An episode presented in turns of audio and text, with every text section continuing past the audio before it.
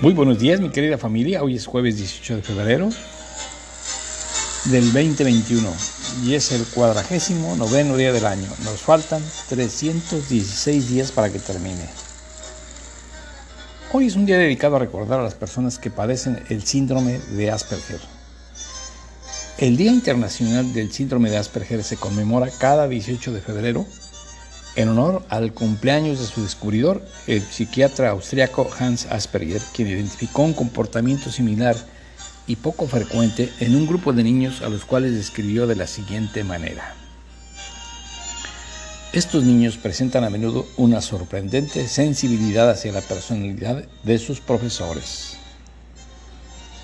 Pueden ser enseñados pero solamente por aquellos que les ofrecen una comprensión y un afecto verdadero gente que les trata con cariño y también con humor.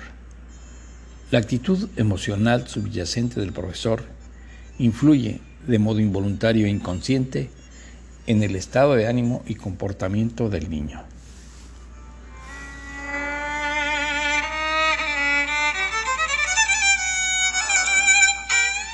Frase célebre de hoy. Te oigo mejor cuando no te estoy mirando. El contacto visual es incómodo la gente nunca entenderá la batalla a la que me enfrento para poder hacer esto. Wendy Lawson. Efemérides nacionales. Un día como hoy, en 1519, en La Habana, Cuba, Hernán Cortés partió con una flota de 11 naves y un millar de hombres para emprender su gran expedición para conquistar México. En 1856 se instaló el Congreso Constituyente convocado por Juan N. Álvarez para redactar la Constitución de 1857. En 1879 nació el historiador y jesuita mexicano Mariano Cuevas, quien dedicó la mayor parte de su vida a la historia plasmada en su obra cumbre Historia de la Nación Mexicana. En 1913 el presidente Francisco I. Madero y el vicepresidente Pino Suárez fueron hechos prisioneros en Palacio Nacional por órdenes de Victoriano Huerta. Esa noche se firmó el Pacto de la Ciudadela con el cual se desconoció el gobierno legítimo de Madero. Hoy cumple 63 años el escritor y ensayista, poeta, historiador, músico y productor mexicano Alberto Blanco. Ha publicado alrededor de 14 libros de poesía, 10 traducciones y 10 libros de cuentos y poemas infantiles.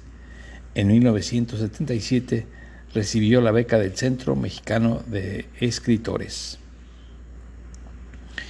Dwight Eisenhower llegó a México en 1959 para entrevistarse con el presidente Adolfo López Mateos, un día como hoy.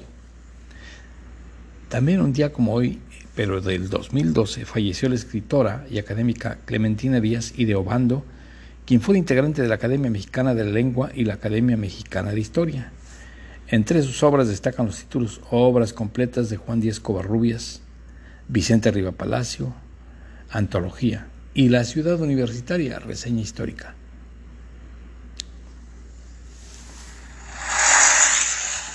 Efemérides generales. En 1229 en Palestina, durante la Sexta Cruzada, Federico II, emperador del Sacro Imperio Romano Germánico, firmó una tregua de 10 años con Al-Kamil, recuperando Jerusalén, Nazaret y Belén sin ninguna lucha ni apoyo del papado. Un gran diplomático. En 1806 en París se acordó la construcción del Arco del Triunfo en memoria del ejército napoleónico. En 1881 en Washington, Estados Unidos, el médico cubano Carlos Juan Finlay,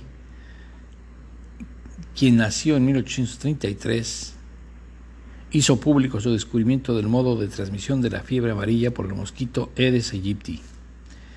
En 1885 en los Estados Unidos, Mark Twain publicó Las aventuras de Huckleberry Finn. En, 1898 nació Enzo Ferrari, muy conocido empresario automovilista italiano. En Berlín, en 1900, se constituye el Comité para la Investigación del Cáncer bajo la presidencia del internista berlinés Ernest von Leyden. En 1908 en los Estados Unidos el gobierno prohibió la inmigración de trabajadores japoneses. Y en 1918 nació Mariano Mores, Mariano Martínez, pianista, director de orquesta y compositor tanguero argentino.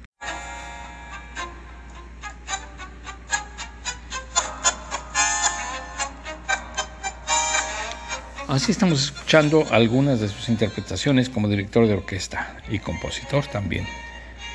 En 1934 en Noruega se promulgó una ley por la que las mujeres tendrán acceso a todos los cargos oficiales del Estado y de la Iglesia. El gobierno de Estados Unidos en 1964 exigió explicaciones al gobierno español sobre las relaciones que España mantiene con Cuba. Y en los Estados Unidos un día como hoy, pero de 1977, el transbordador espacial de prueba Enterprise realiza su vuelo de bautismo, o sea, se inició montado sobre un avión Boeing 747. En el 2005 la revista Science presenta el primer mapa de las insignificantes diferencias genéticas existentes entre los seres humanos. En el 2006, en la playa carioca de Copacabana, en Río de Janeiro, Brasil, más de dos millones de personas se reunieron para ver un concierto gratuito del grupo The Rolling, Rolling Stones. A la gorra no hay quien le corra. Y en el 2007 inició la conmemoración como Día Internacional del Síndrome de Asperger.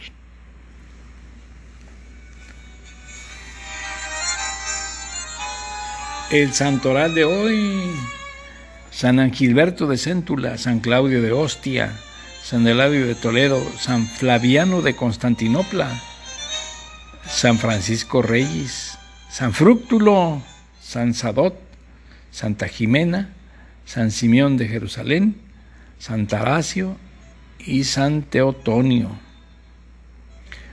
Algunos comentarios sobre lo que se conmemora hoy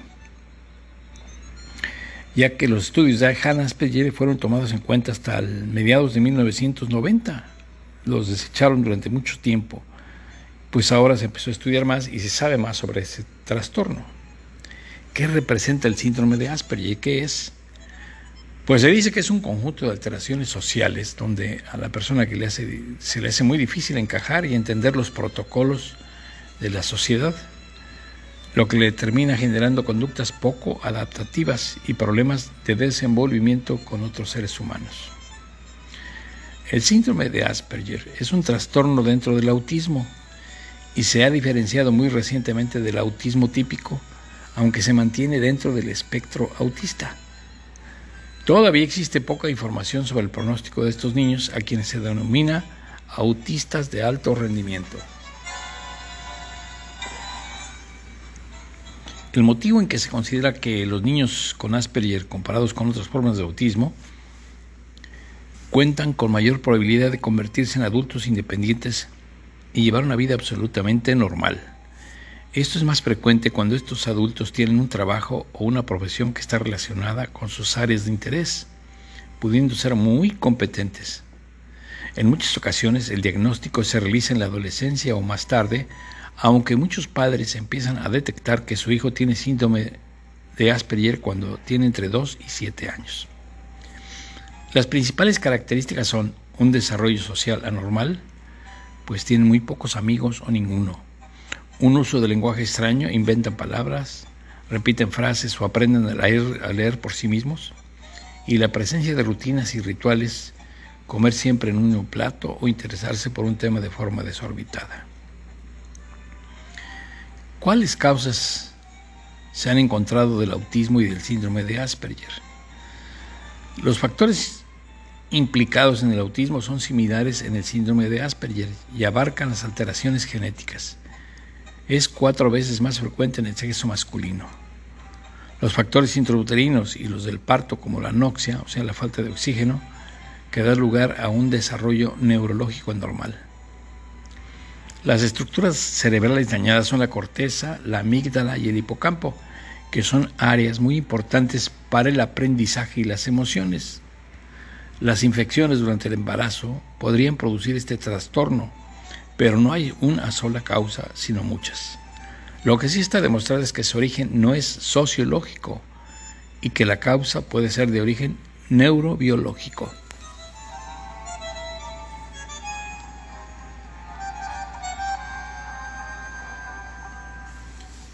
Famosos que han padecido Asperger.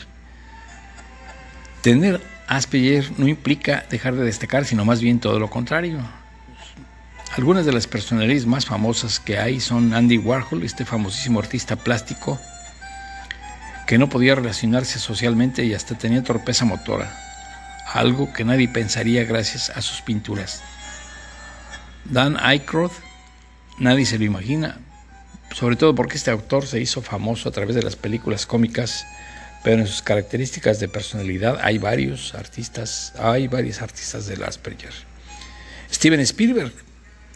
Para este hombre el Asperger ha sido una bendición, aunque le impide relacionarse de forma fluida con otras personas. Su condición lo hace obsesionarse con sus proyectos hasta el último detalle, lo que le ha convertido en uno de los directores de ciencia ficción más famosos de la historia. Tim Burton y Keanu Reeves. ¿Qué hacer este día? Deberías interesarte por conocer un poco más este cuadro neurológico, interactuar con personas que lo sufran y quizá descubrir que todos tenemos un poco de Asperger en nuestra personalidad. También podrías compartir información por medio de internet y utilizar el hashtag, hashtag autismo, hashtag TEA, TEA y hashtag síndrome de Asperger, hashtag Día Internacional Asperger y hashtag haz espacio para clasificarla y sea mucho más fácil para los que se interesen en el tema aprender de lo que tú transmitas. Y hoy quiero hablar sobre un poco sobre Alessandro Giuseppe Antonio Anastasio Volta, que nació un día como hoy, un 18 de febrero de 1745. Fue un químico y físico italiano famoso principalmente por el descubrimiento del metano. Pero en 1776 hizo una invención y desarrollo de la pila eléctrica que la presentó en 1799. La unidad de fuerza electromotriz del Sistema Internacional de Unidades ha llevado el nombre de Voltio en su honor desde 1881. Se dice que en 1780 un amigo de Volta, Luigi Galvani, observó que el contacto de dos metales diferentes con el músculo de una rana originaba la contracción del músculo, cosa que achacó a la aparición de una corriente eléctrica. En 1794, a Volta le interesó la idea y comenzó a experimentar únicamente con metales y llegó a la conclusión de que el tejido muscular animal no era necesario para producir la corriente eléctrica. Este hallazgo suscitó una fuerte controversia entre los partidarios de la electricidad animal y los defensores de la electricidad metálica pero la demostración realizada en 1800 del funcionamiento de la primera pila eléctrica certificó la victoria del bando favorable a la tesis de Volta. Se salvaron las ranas. El 20 de marzo de 1800, Alessandro Volta escribió a Sir Joseph Banks, el entonces presidente de la Royal Society, para anunciarle el descubrimiento de una pila eléctrica, así lo bautizó. Esta carta fue leída ante la Royal Society el 26 de junio de 1800 y tras varias reproducciones del invento efectuadas por los miembros de la sociedad, se confirmó su operatividad y se le otorgó al crédito a Volta. En septiembre de 1801, Volta viajó a París aceptando una invitación de Napoleón Bonaparte para exponer las características de su invento en el Instituto de Francia. El mismísimo Bonaparte participó con entusiasmo en las charlas de Volta. El 2 de noviembre del mismo año, la Comisión de Científicos distinguidos por la Academia de las Ciencias del Instituto de Francia, encargados de evaluar el invento de Volta, emitió el informe correspondiente asegurando su validez. Impresionado con la batería de Volta, el emperador lo nombró conde y senador del reino de Lombardía y le otorgó la más alta distinción de la institución, la medalla de oro al mérito científico. El emperador de Austria, por su parte, lo designó director de la Facultad de Filosofía de la Universidad de Padua en 1815. Sus trabajos fueron publicados en cinco volúmenes en 1816 en Florencia. Los últimos años de su vida Volta los pasó en su hacienda de Camnago, cerca de Como, donde falleció el 5 de marzo de 1827. Podríamos decir que Volta es uno de los casos raros en los que una persona científica vive bien y con honores prácticamente toda su vida, ya que nació en el seno de una familia aristócrata. Ojalá y así fuera siempre, pero la vida es más difícil que eso. Es cuanto a mi querida familia, les mando un fuerte abrazo y deseo que tengan un día excelente. Nos veremos mañana. Hasta la vista.